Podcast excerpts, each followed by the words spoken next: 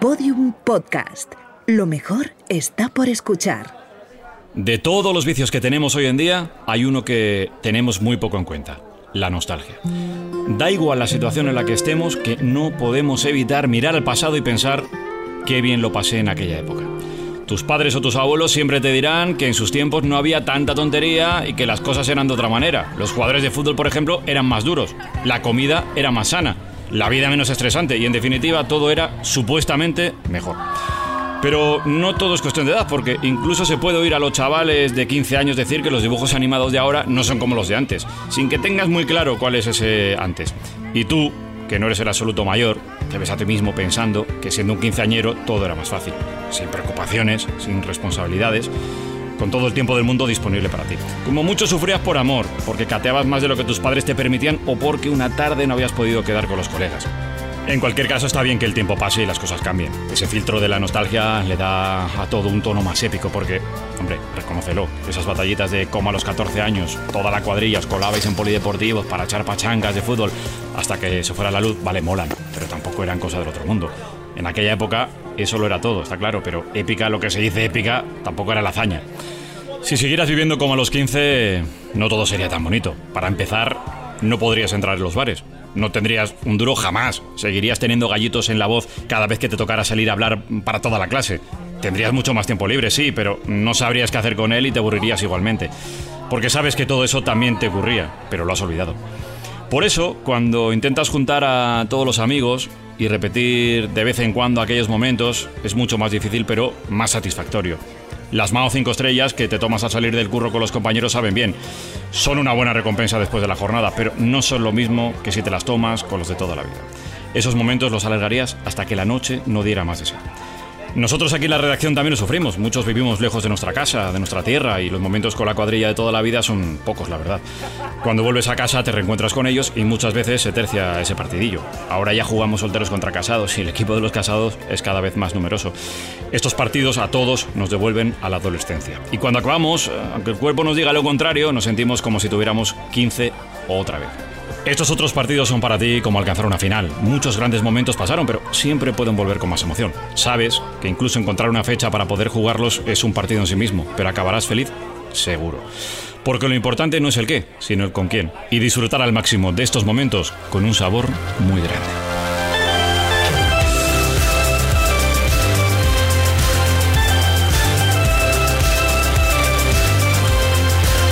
Estos son los otros partidos de Sonido Morse.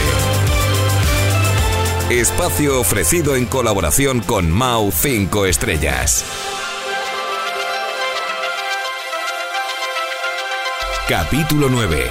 El partido nostálgico. Pues Jorge, yo estoy hasta los huevos. Que sigo de becario y como no me vaya no empiezo a cobrar como una persona. Ya, tío, si yo estoy igual. Pero ¿y qué hacemos? ¿Nos piramos? Yo no quiero dejar aquí a los colegas y la familia. Además, tampoco es que la gente en el extranjero se esté pegando por mí precisamente. Perdona, Crespas, que me tienen negro en el curro y tengo que estar al loro del móvil todo el santo día. Me pidiendo otro par de cinco estrellas, ¿eh? No pidas el agüita ese que te gusta a ti. Venga, va. José, pon nosotras dos mouse. Cinco estrellas, ya sabes. Dos mouse, cinco estrellas. Qué rápido. ¿Era importante? Joder. Pues si antes lo hablamos, me presenté a un puesto en Argentina eh, por jugar. Que me han cogido. No jodas, tío. Enhorabuena. Espera, ¿cogido en el sentido literal argentino? Porque entonces no sé si darte la enhorabuena. Qué gilipollas. Sí, me dan el trabajo, pero Argentina está a tomar por culo. Que no te plantes en dos horitas de avión. Y bueno, que tampoco es el curro de mis sueños, no sé. Tengo que pensar. Si yo estuviese en tu lugar, no dudaba. ¿Qué tienes aquí que no vayas a tener el día que vuelvas? Si para quedar con esto se tienen que alinear los planetas. ¿Te acuerdas cuando éramos enanos y jugábamos todas las tardes pachangas como si no hubiera un mañana? Buenos tiempos, niño. ¿Cómo lo echo de menos? Pero no me seas nostálgico, que te veo venir. ¿Por qué no intentamos juntarnos otra vez? No puede ser tan difícil. ¿Colándonos como antes? Si ya sabes que para lo que quieras yo estoy dentro. Pero no sé si vas a convencer a esta gente. Y te quiero mucho, pero un partido entre dos se queda algo flojo. Tú déjalo en mis manos.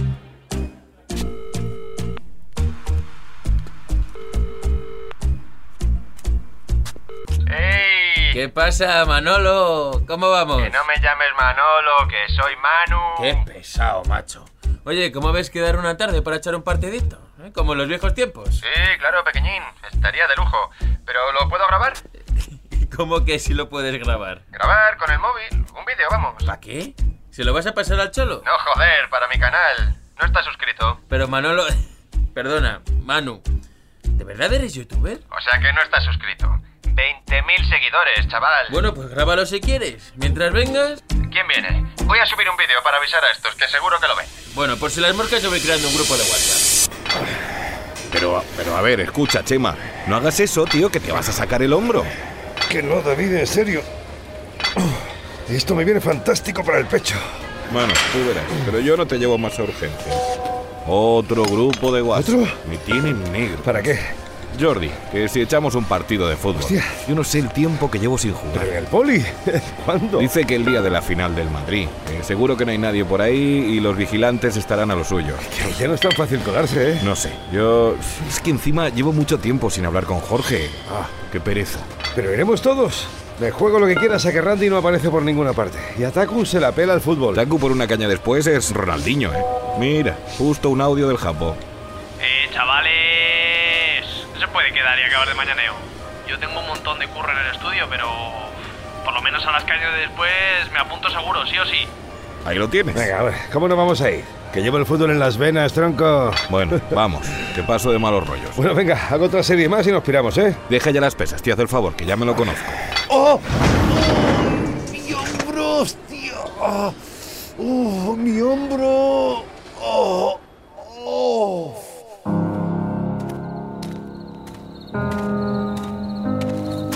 ¿Qué tal va todo, David? Bien, bien. Gracias por venir, tío. Sé que llevamos mucho sin hablar, pero... Eh, tranqui, venimos todos. No iba a faltar. Bueno, me alegro de que estés aquí.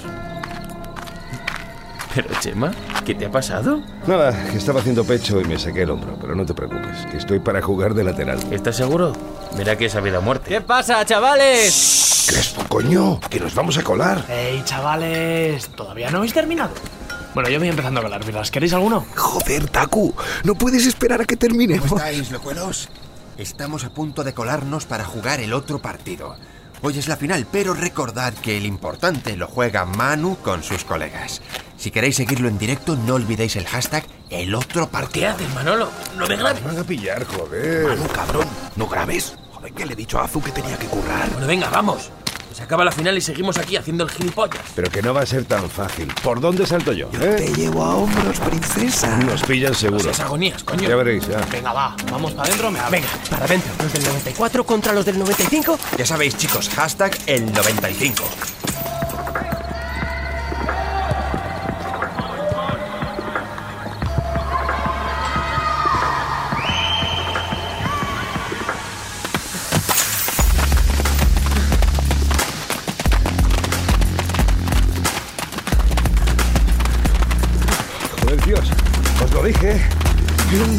Para pegarme esta carrera. ¿Qué cara ha puesto cuando ha venido el vigilante, macho? Me parto el culo. Yo creo que ya no vienen, chavales. Vamos a calmar. Bueno, ya está. Os hemos meado los del 95, es lo que hay. Vamos a esa terraza y os pagáis unas Mao 5 estrellas. Joder, Chema. Estábamos a uno de ganar y te has cagado encima. ¿De verdad venía alguien? Juro, tío. ¿No es ese Piti? A buenas horas. ¿Qué pasa, chavales? ¿Se juega o qué? Pero si ya nos han echado, cabrón. Vaya horas, ¿eh? perdonadme, estaba duchando y cenando con mi madre. Esto hay que repetirlo otra vez. Todas las semanas, ¿eh? Todas las semanas. Claro, joder. Vamos a ese brindis ahí. Jorge, te pido otra. Claro, cinco estrellas, ya sabes. George, repetimos la semana que viene, ¿no? Claro, Chemita. Claro que sí. ¿Sí? Hola, soy Jorge Ortega. Llamaba para confirmar que acepto el puesto de trabajo.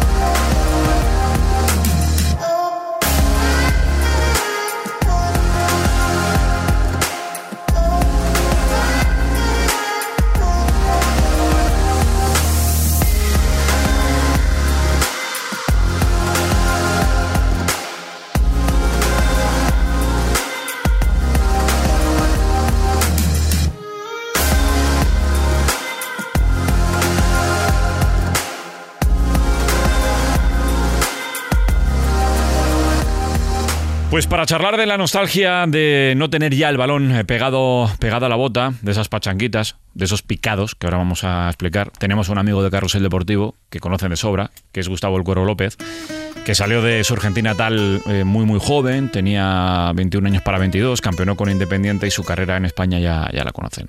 Está a 10.050 kilómetros de su casa, de su tierra, de Buenos Aires. Hola Gustavo, ¿qué tal? ¿Qué tal Dani? Muy buenas. Bueno, para empezar el argentino es nostálgico por naturaleza, ¿no? Puede alejarse demasiado tiempo de su tierra, algo que a ti también te ocurre. Sí, sí, la verdad, tenemos nostalgia, tenemos, eh, yo creo que un sentido de, de pertenencia que, que en muy pocos países sucede eso, ¿no? Por más que, que viaje, por más que se traslade, trabaje, estudie eh, o haga lo que haga el argentino, siempre vuelve a sus raíces. Eh, independientemente del tiempo que esté afuera, siempre extraña su país, eh, sus amistades, su gente, sus costumbres, extraña todo. El argentino por naturaleza necesita por lo menos tocar suelo argentino, estar con su gente, porque es, es- es ADN. La verdad que en ese sentido me siento, me siento bien cada vez que voy porque ves a- a tu gente y a tu familia. Qué bueno, y tus calles, ¿no? Esos recuerdos de tus amigos, naces en Valentín Alsina, en Lanús, en la provincia de, de Buenos. Aires, y seguro que, Gus, si cierras los ojos, eh, sabes perfectamente cómo era tu cancha favorita, que igual no tenía porterías ni tan siquiera, esos primeros recuerdos. ¿Cómo, cómo, cómo, cómo era ese- esa escena idílica tuya en tus propias calles? Mira, si me dejaste voy a contar varias cosas. Claro. Eh, primero, eh, el barrio donde me crié era un barrio muy humilde, eh, muy trabajador, eh, muy cerquita del centro, era Valentín Alsina, un barrio muy obrero y que se cortaban las calles para que los niños con los padres podamos jugar al fútbol, el famoso picado que decías anteriormente, ¿no? La pachanga de acá en España se llama picado. El picado es sin camisetas, sin colores, hasta a veces descalzo se jugaba. Eh, el barrio significa todo para el argentino, se criaba en el barrio, vivías en el barrio y por eso es esa picaresca que siempre le dice de potrero, ¿no? campos de tierra, campos a veces con gravilla que te hacías muchísimo daño, pero éramos felices, nos queríamos hacer daño porque queríamos jugar en el potrero con los amigos. Es más, hasta eh, bien entrada mi, juventud prácticamente eh, ya había debutado en el primer equipo de, de Independiente y, y íbamos a jugar por plata, Dani.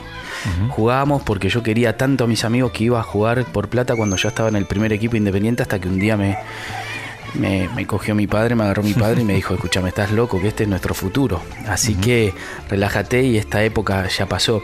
El barrio ese que te comento, eh, que para mí lo, es- lo es todo y lo sigue siendo, a mí me cría junto con, con mis padres mi abuela. Desde que murió mi abuela no fui capaz de pasar por la casa de mis padres, sí por el barrio, pero nunca más por la casa donde vivían mis padres con mi abuela, donde yo me crié, donde yo jugaba al fútbol. Aprendí a caminar de la mano de mi abuela con un balón en los pies. Y esa es la nostalgia que hablábamos anteriormente, ¿no? Eso lo llevo muy adentro de mi corazón, muy guardado en mi memoria. Y creo que es algo muy significativo que en algún momento tendré que, que romper ese lazo y poder pasar otra vez por la casa donde yo me he criado y donde he jugado tantas tardes y tantas mañanas domingueras de fútbol. Pero ahora no soy capaz, no puedo eh, pasar por ahí porque me trae muy buenos recuerdos, muy lindos recuerdos. Y que ahora soy incapaz de pasar por esa calle. Puedo pasar por la de al lado, por atrás, por adelante, pero por esa calle doy miles de vueltas para ir a visitar a mis amigos, a mis primos, a mis tíos, pero no soy capaz de pasar por esa casa. Como te comprendo, Gustavo, y se nos pone la piel, la piel de gallina, ¿no? Esos recuerdos de niñez, ¿no? Y seguro que recuerdas si en toda esa cuadrilla de tus amigos eh, había algún trinche Karlovich de la vida, algún niño que no llegó y jugaba tan bien como tú. Seguro que también tienes eh, alguna referencia, ¿no? De, de algún nombre. O, o Tengo- Gustavo López era el, el enorme No. destacado entre ellos. No, al revés, al revés. Mira, siempre lo hablo con, con mi padre y lo hablo con mi hijo, ¿no? Nos juntamos los tres y eso que mi hijo tiene ocho años, pero te escucha en ese sentido. Y yo era bueno, normal, era un jugador normal, pero con mucha pasión, muchas ganas, eh, mucho esfuerzo. Quería llegar a lo más alto, pero por una cuestión pasional, no por otra cosa.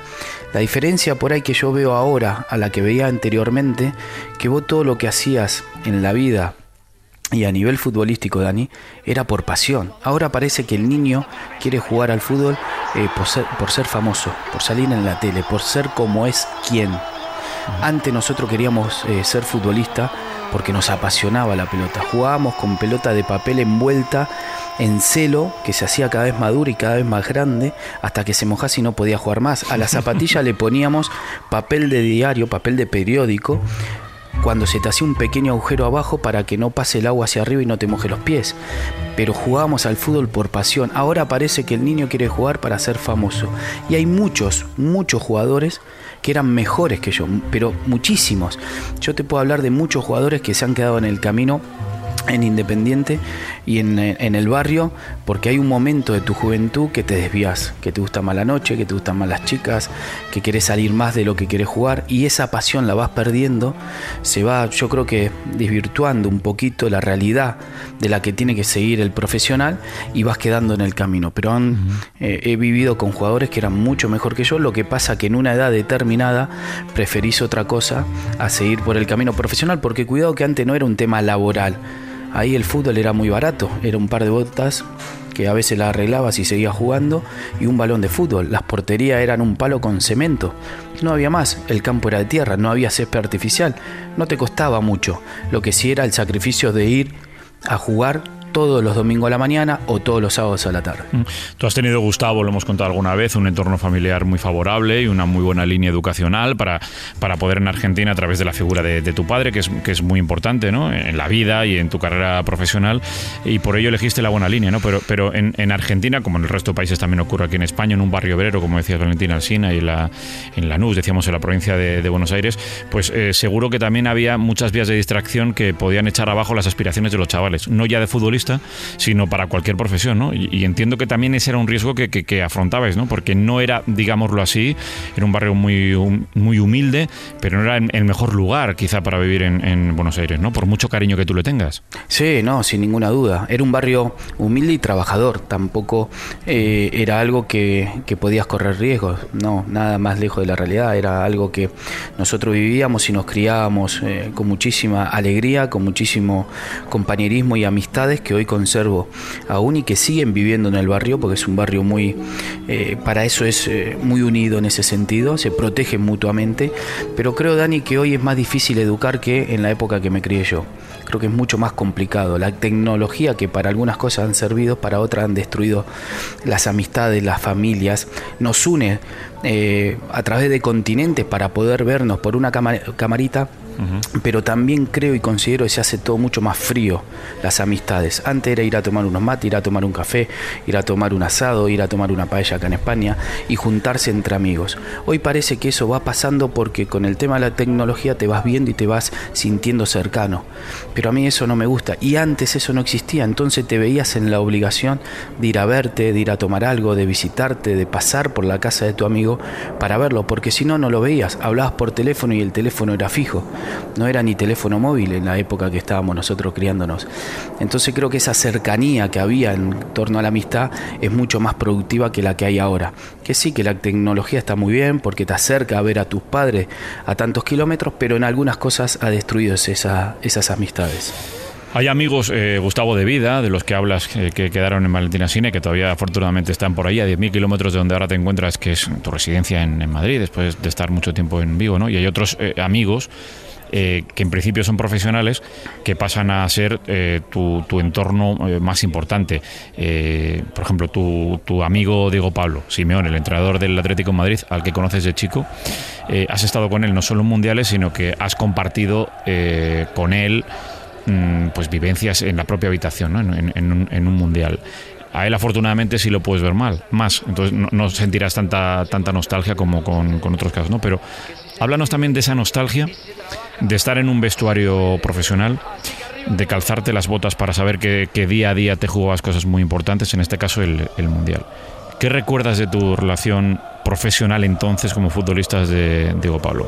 se me pone la piel de gallina. Eh, creo que. Para que viene el mundial, claro. Entrar, sí, no, y aparte, Dani, entrar a un vestuario, ese olor a, vestuario que decíamos nosotros, es un perfume distinto, es, es algo diferente, es, es, mística, es nostalgia, es, ese sudor del futbolista que eh, quiere cada vez ser mejor y entrenar mucho más y es el utilero que te viene a, darte la ropa, que te sirve un mate en Argentina, que te pregunta por tu familia, por tus clubes, por tus compañeros y esa sensación de ansiedad de que estás ante un gran reto que es representar a tu país. Creo que es lo máximo, ¿no? Representar, escuchar el himno. Y tuve la suerte de encontrar una camada de jugadores eh, fantástica, no solo en lo profesional, porque siempre en las selecciones nacionales encontrás camada de grandes jugadores porque son seleccionados de los equipos para tener una mejor selección, sino humana, porque hemos conservado la amistad con muchos de ellos. Hablabas del Cholo Simeone, lo podemos trasladar a Germán el Monoburgo, claro. lo podemos hablar a Batistuta, al Ratón Ayala, al Burrito Ortega, al, a Juan Pablo Sorín a muchísima gente mantenemos ese contacto y ese vínculo, ¿no? Esa nostalgia que vos hablas se va a ir, eh, yo creo que limando y se va haciendo eh, cada vez eh, con menor tristeza porque te juntás de vez en cuando en la ciudad en la que podamos juntarnos. Y la verdad que con el tema del cholo es algo especial. nos unió desde el primer momento esa pasión por el fútbol. Los dos somos unos locos del fútbol y de ver mucho fútbol. Y hace desde el año 91 que lo conozco al padre, es más, donde yo tenía mi casa cuando eh, debuté en el primer equipo y hice la primera inversión y me fue a vivir ahí porque quedaba más cerca del entrenamiento, a la vuelta vivía el padre del Cholo sin saberlo. Yo veía al Cholo de vez en cuando entrar en esa casa y un día nos juntamos, tomábamos unos mates y resulta que era eh, Carlos, el padre de, del Cholo junto con la madre. Y desde ahí la amistad que perdura por, por el momento. Y el tema del vestuario es único, Dani, es, es, vivirlo. No se puede contar con palabras, es sentirlo, es eh, estar sentado al lado de grandes jugadores, hablar de fútbol, empaparse de fútbol y después todo lo que conlleva salir a un campo y representar a tu país. El centro de Verón que venía contra el área, le va a quedar ahora para Gustavito López.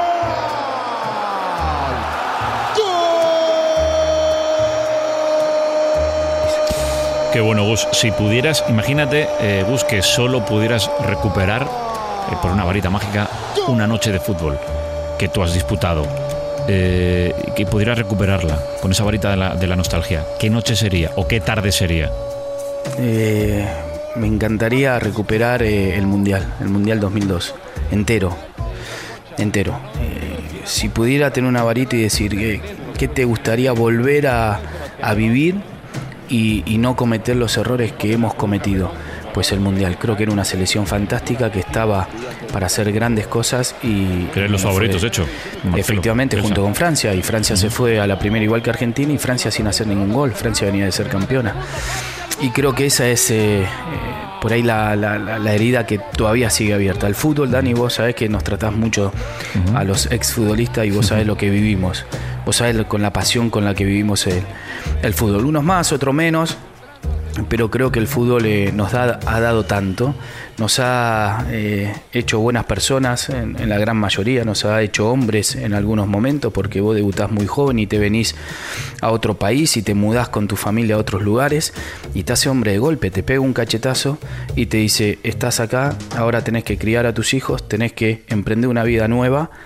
Está bien, yo creo que privilegiados porque se gana un buen dinero y se recorre el mundo, pero también es verdad que es una carrera muy corta y que después para la vida tenés que estar preparado. Hay una, una película, eh, se llama Un buen partido, no, desde luego evidentemente no pasó la, no pasó la historia, en el que Gerald Butler, que es eh, pues, un actor en, norteamericano, interpreta a un jugador ficticio del, del United que, que, que llega con, con, su hijo y acaba ayudando ¿no? al, al niño en diferentes entrenamientos y, y, demás, ¿no? Por la nostalgia, la nostalgia un poco del fútbol. Bueno, Gustavo no es jugador ficticio, Gustavo fue un jugador importante de Argentina, como cuenta en el, Mundial, campeonó con Independiente, hizo, cosas muy buenas en el, en el Celta y en el, Zaragoza, y ahora seguramente Gustavo, por esa nostalgia y por también ayudar, que es lo más importante a tus, a tus niños, estás echando una mano, ¿no? Haciendo, digámoslo así, de, de entrenador con los peques, ¿no? Eso seguro que le, le ayuda a los chavales que saben quién, quién eres y lo que representas y también te ayuda a ti, ¿no? A, a, volver a sentir de alguna forma pues esas sensaciones de cuando sí. eras niño, ¿no?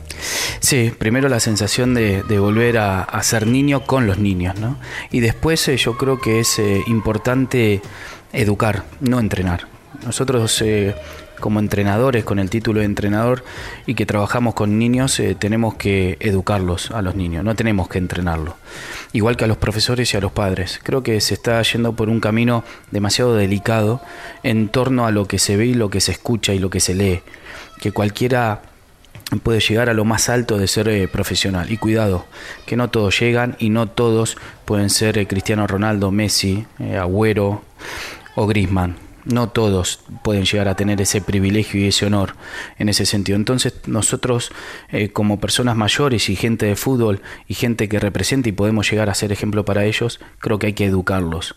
Hay que educarlos no solo en el deporte, sino también en la vida. Saber ganar es igual de importante que saber perder. Darle la mano al contrario y educarlos en, ese, panorama. Pero también mucho daño a los padres. Los padres a veces son peores que los niños en un campo de fútbol, gritando a los adversarios, gritándole a los propios hijos, gritándole al colegiado. Creo que nos estamos... Eh, desviando un poquito del tema que es importante en torno a la educación de los niños y estamos queriendo ser entrenadores antes que educadores. ¿Cuándo será tu próximo eh, picado? Ya no sé si en Valentina Sina o en, cualquier lugar de, de tu tierra. Pues, ya te lo eh, imaginas, tienes fecha, una próxima visita. Sí, sí, no, no, en, en diciembre cuando voy a pasar las navidades siempre armamos un picado con aquel independiente que enamoró del 94, con Dani Garnero, con eh, Hermes Decio, con, Decio, qué con bueno. Sebastián Rambert, con muchísima gente que nos seguimos juntando siempre que se puede porque hay muchos compromisos de por medio. Fíjate que Decio está en la selección argentina, el hermano también, bueno. Y Dani está en Paraguay entrenando, pero siempre hacemos un poquito de lugar para no perder. Esa nostalgia que tanto hablamos en esta, en esta entrevista, Dani, no hay que perderla, no hay que perder las raíces.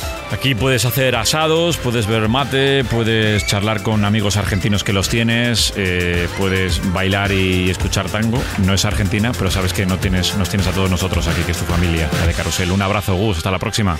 Pues siempre es un placer, los tomo como familia, sé que puedo contar con ustedes para lo que quiera y la verdad que siempre, siempre es muy grato hablar de fútbol con ustedes y de historias. Hasta la próxima. Un abrazo. Hubo falta de Clausen de atrás. Lo tocó a Rambert. Este Gustavo.